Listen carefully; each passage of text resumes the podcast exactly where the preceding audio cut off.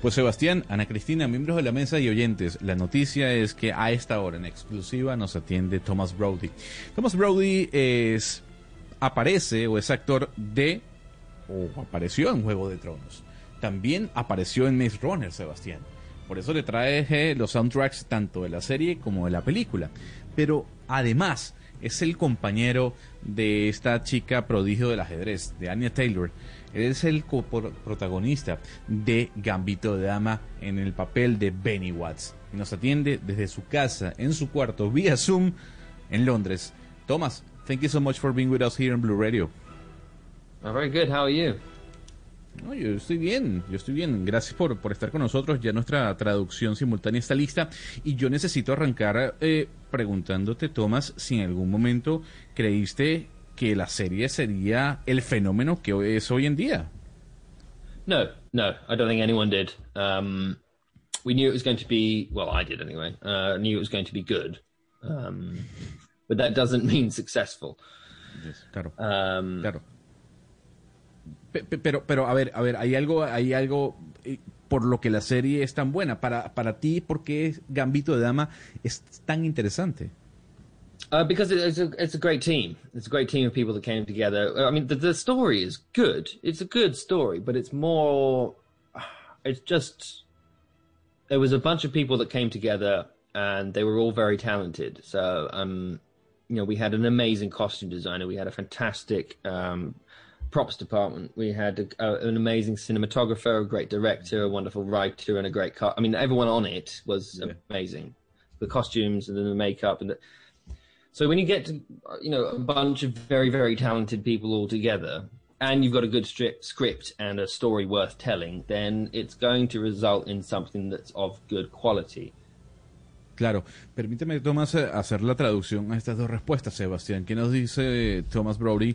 Primero, a la pregunta de si él creyó que en algún momento la serie sería el fenómeno que es hoy en día, y luego, porque él cree que la serie es tan buena. Sí, Gonzalo, nos dice Thomas que por supuesto que nadie se imaginaba eso.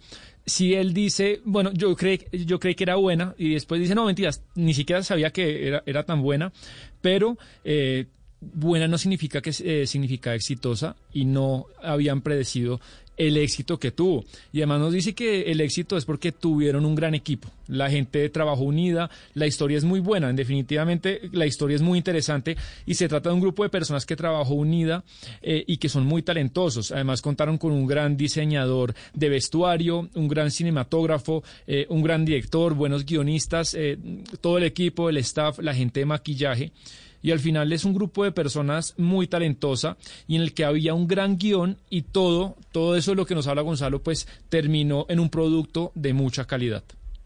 Señor Brody, pero esta serie está basada en una novela escrita en 1983.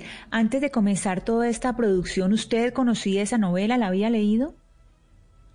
No, no, I had no idea about the novel. I'd never heard of it before. Um, I, I flicked through it. I didn't. I didn't properly read it. I'm, I'm dyslexic and struggle with reading quite a bit. So I kind of focused more on the scripts, of which there were quite a few. Mm. Um, uh, and it's quite, you know, it's quite wordy and it's quite technical.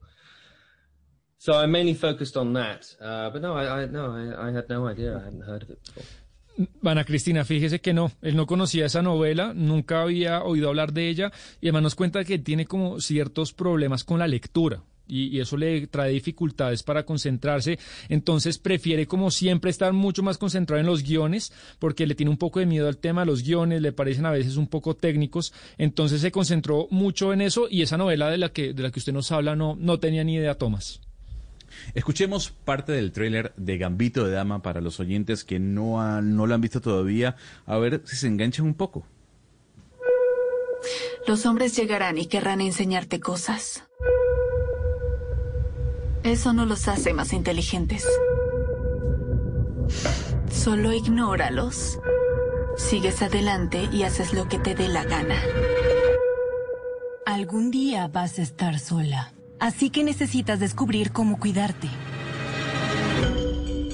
Pues Tomás, obviamente tengo que preguntarle por el ajedrez. Es una pregunta casi que obvia. ¿Usted tuvo que aprender ajedrez a jugarlo o ya jugaba? ¿Cómo fue el proceso? I knew how to play chess beforehand, uh, Okay. not very well at all, but I knew what all the pieces did and I knew how to move them around. I didn't, I didn't own a chess set, so when I got the part, I went out and I bought myself a chess set and I started playing again. Um, and that's how I started.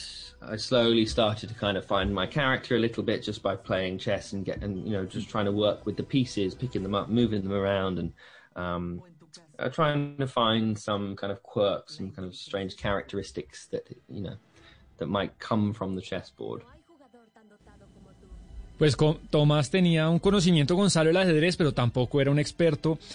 Conocía los, los movimientos y las reglas de las fichas, pero no tenía, por ejemplo, en su casa un tablero de ajedrez. Y ya cuando obtuvo el papel de esta serie, nos dice que compró un libro, compró un tablero y empezó a jugar.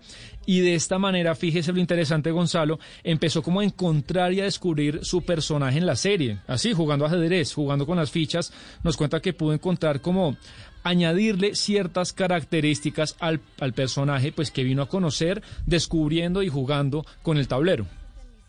Señor Brody, cuando, cuando vemos a estos jugadores profesionales eh, de ajedrez, uno se puede dar cuenta que, que son mentes brillantes, eh, personas realmente destacadas e inteligentes. ¿Usted después de haber hecho esta serie cree que los jugadores de ajedrez tienen algo especial que los eh, separa del resto del mundo? Yes, I think so. Yeah, I think anyone is capable of uh, of greatness when when they find the craft that they are best suited for. Um, I think playing chess requires a certain mindset and a, a, a, a yeah a certain kind of programming almost. Uh, it, it requires a huge amount of memory, um, and and for the people that play the best, they, they'll tell you it kind of is it's almost easy because they don't they, they, they're, it, it just kind of comes to them. It just kind of works because there's someone that has found their craft that they're very good at. Um, so it's the same with a painter or same with a car mechanic or um, same with someone that whittles wood. You know it's, it's kind of it's almost easy because it's it's something that comes very naturally. Um, the, the the thing is it's they're very lucky because they found the thing that they were kind of almost put on this planet to do. Um, and a lot of people don't find that in life Sí, Ana Cristina, está, Tomás está de acuerdo con usted. Él cree que, de cierta manera, cualquier persona puede alcanzar la grandeza si encuentra eso en lo que es muy bueno. Y pues jugar ajedrez requiere unas habilidades mentales muy grandes. Tiene que tener usted una, como una suerte, una, una mente programada, una memoria matemática increíble, Ana Cristina. Y los mejores jugadores de ajedrez, nos dice Toman, le va a decir a usted que a ellos les resulta como fácil, como que las jugadas se les viene a la mente. Eh, y le pasa, por ejemplo, como a los pintores, como que es muy natural esa habilidad, se- sencillamente sucede. Y tienen suerte porque, pues, ellos encuentran eh, cuando están jugando la cosa o el movimiento que se supone que se debe hacer, que se debe planear, pero les sale espontáneamente y eso, nos dice Tomás, no es muy fácil de encontrar en la vida.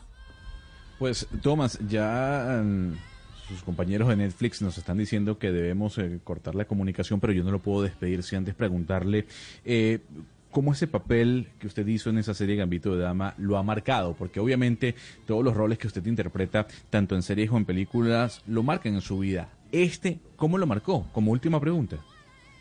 Yeah, I mean, I think every every every character you take on um, uh, impacts your life in some way. You uh, you invest a certain part of yourself into a character, and that's what kind of brings it alive. That's what makes it real. Is it it's because it's coming from a place of truth that's within you. So you end up kind of sympathizing um, with a character, even if it's you know not a very nice person. There is always a bit of you in them. I think there has to be, otherwise it's not based on any kind of truth, and it won't be believable. It will just be pretend. Pues Thomas Brody, eh, coprotagonista de Gambito de Dama, ahí junto a Anya Taylor, eh, sin duda alguna un personajazo y qué bueno tenerlo hasta ahora. Nos, corta- nos cortaron la comunicación por un tema de tiempo, Sebastián, pero para nuestros, nuestros oyentes, rápidamente, ¿qué fue lo que dijo Tomás en la última pregunta? O a la última pregunta. Bueno, eh, que este fue un personaje el que aprendió mucho y él, eh, pues Gonzalo venía de un año en el que casi no había rodado, entonces eh, fue muy eh, impactante la, el trabajo que tuvo en esta serie, que además la protagonista sí tuvo una cantidad de trabajo, venía agotada y él, por, por, en cambio, no tuvo ese, ese trabajo, Gonzalo. Gran personaje, Thomas Brody, protagonista de Gambito de Dama, la serie más vista de Netflix con 62 millones de visualizaciones a esta hora en Blue Radio.